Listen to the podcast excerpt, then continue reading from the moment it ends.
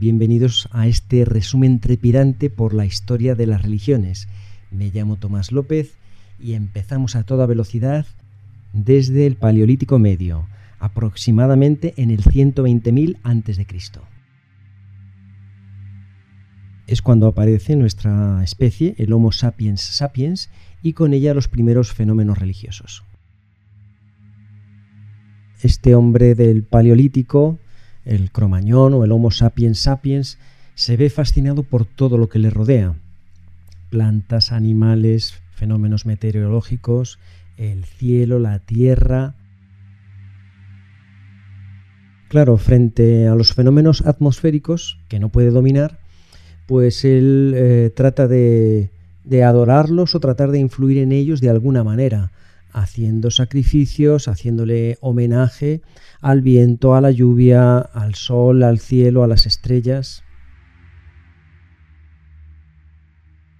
Respecto a, los animales, pues tratará de dominarlos, es decir, de domesticarlos, y si no, pues tratará de destruirlos y con los que les es difícil, pues digamos animales salvajes, el león, la víbora, etcétera, los acabará adorando. Y de esta admiración por el mundo natural, pues aparecerá el primer fenómeno religioso conocido como animismo. Es la creencia que atribuye a cada ser vivo, pero también a cada ser inanimado, un alma. Así que las rocas tienen alma, el viento tiene alma, las plantas, los animales y por supuesto los hombres también tienen alma. En el Paleolítico Superior aparecerá la figura del chamán y con él el llamado chamanismo. El chamán es aquella persona de la tribu que hace de interlocutor entre los espíritus de lo, de lo vivo y de lo inerte y los seres humanos.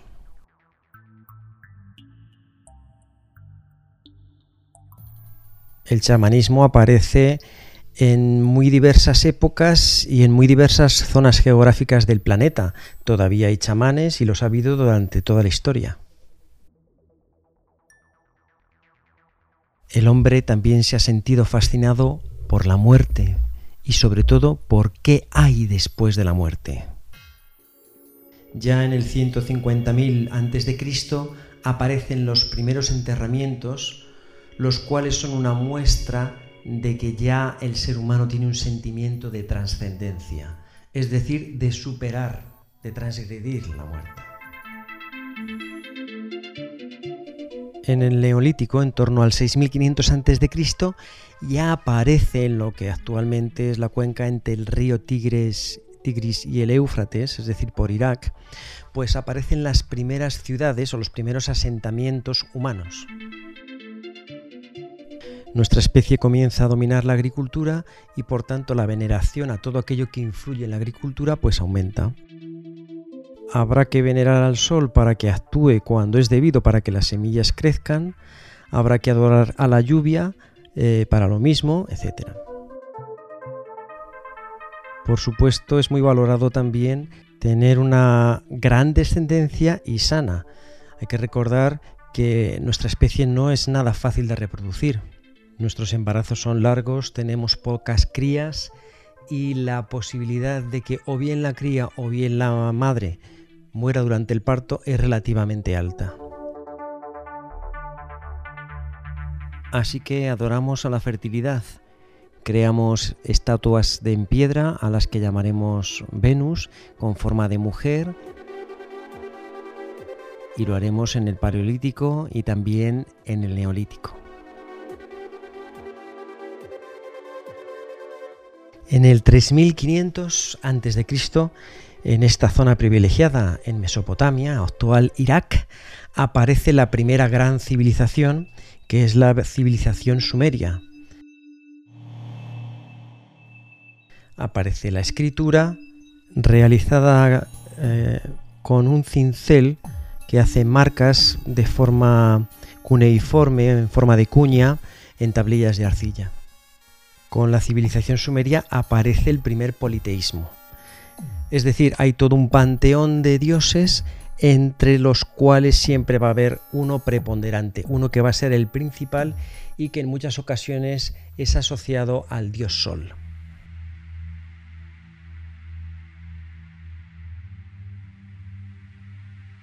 En la cultura sumeria este dios se llamará Anu, es el dios del cielo eh, y es el padre de una de las diosas también más veneradas en este mundo, en el mundo sumerio, que será la diosa Inanna.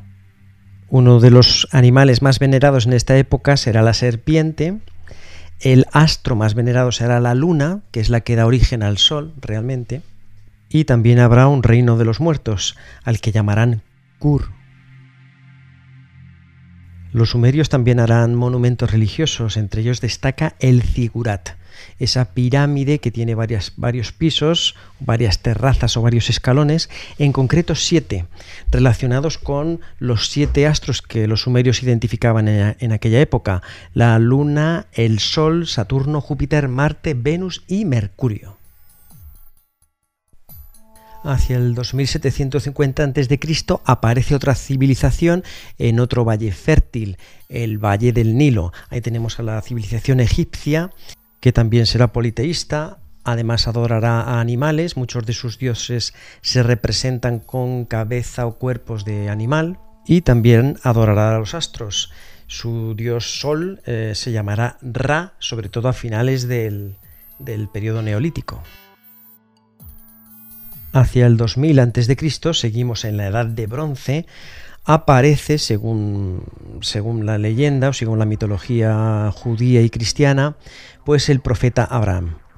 Abraham será considerado profeta por los judíos, por los cristianos y por los musulmanes. Abraham dará lugar a la primera gran religión monoteísta que es el judaísmo. Los judíos o los hebreos piensan que solo hay un Dios y se llama Yahvé.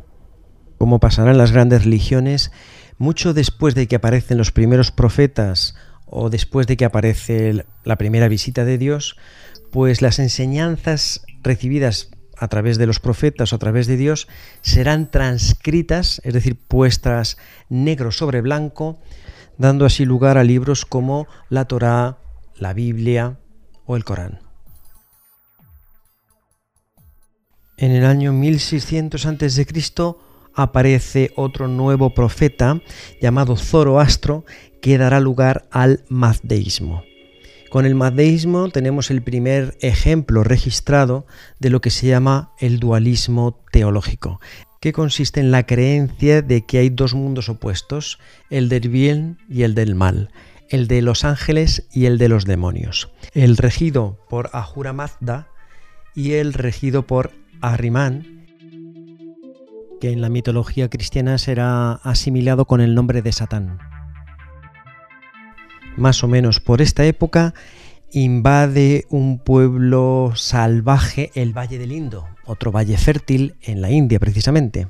Se trata de los arios védicos. La cultura y las creencias de este pueblo bárbaro dará origen a otra de las religiones más importantes de la actualidad, el hinduismo. Para los hinduistas no existe la muerte realmente, sino existe una transformación. Los hinduistas se reencarnan en otro cuerpo, el alma viaja de un cuerpo a otro cuando el cuerpo inicial pues ya no sirve.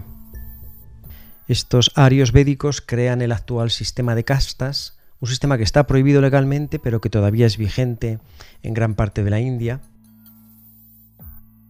Las creencias de estos arios serán recogidas y transcritas en los llamados Vedas, los principales, los originales mm, libros sagrados del hinduismo. Mientras tanto, la religión en el antiguo Egipto sigue siendo politeísta, salvo una excepción eh, que tuvo lugar con el emperador Akenatón, que dijo que solo había un dios, que se llamaba Atón.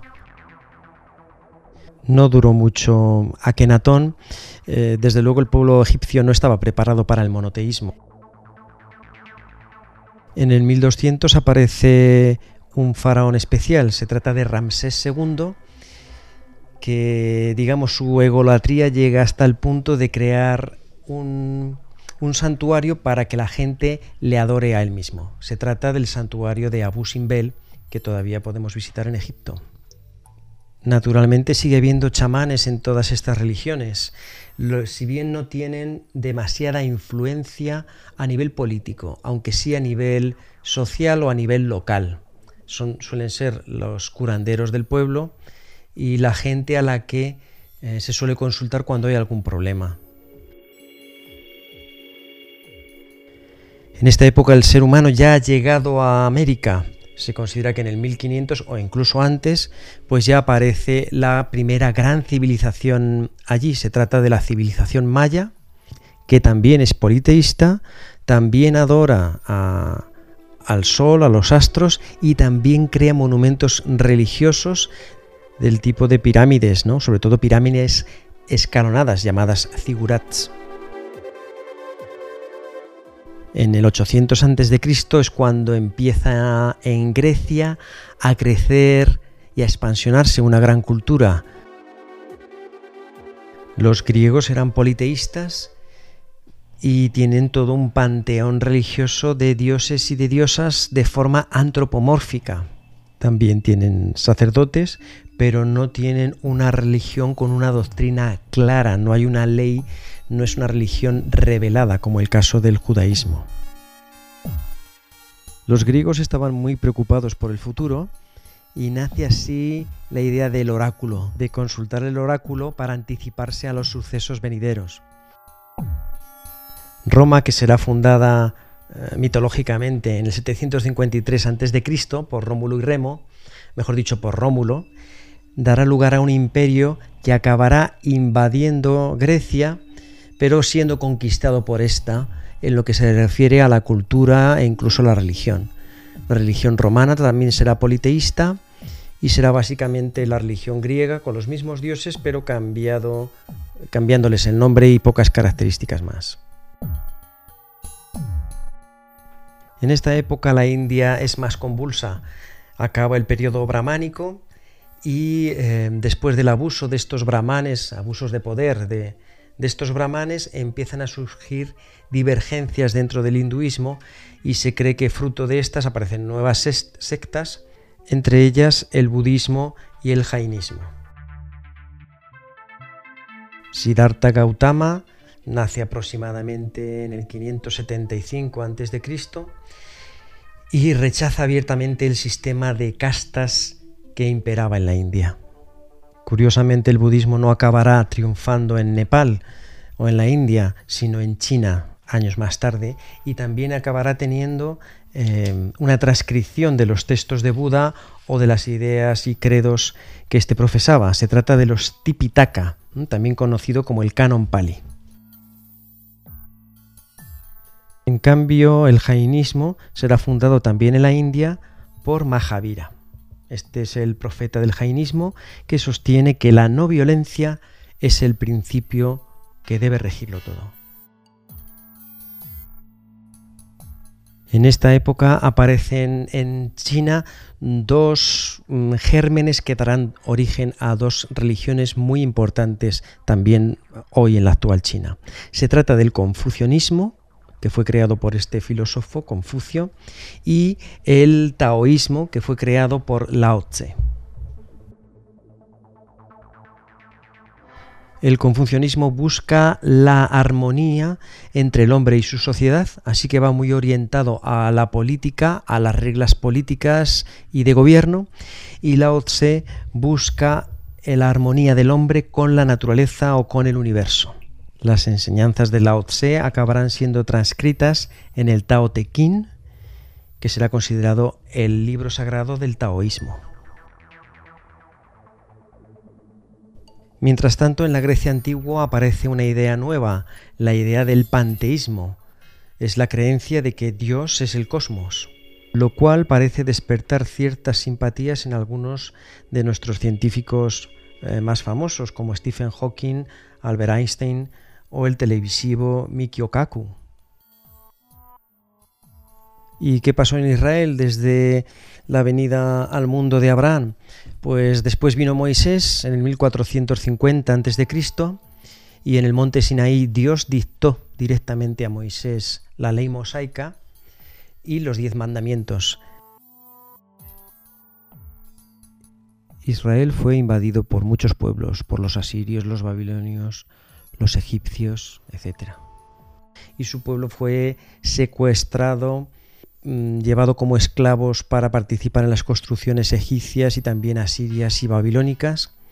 En estos exilios los judíos van a transcribir los textos sagrados y también la ley judía, que será compilada en otro libro, el Talmud. En el año 100 a.C. aparecerá una traducción fabulosa de la Biblia al griego, un idioma mucho más moderno que hasta los romanos cultos pues conocen. Es la, la Biblia LXX con la que también los primeros cristianos comenzarán a expandir el cristianismo.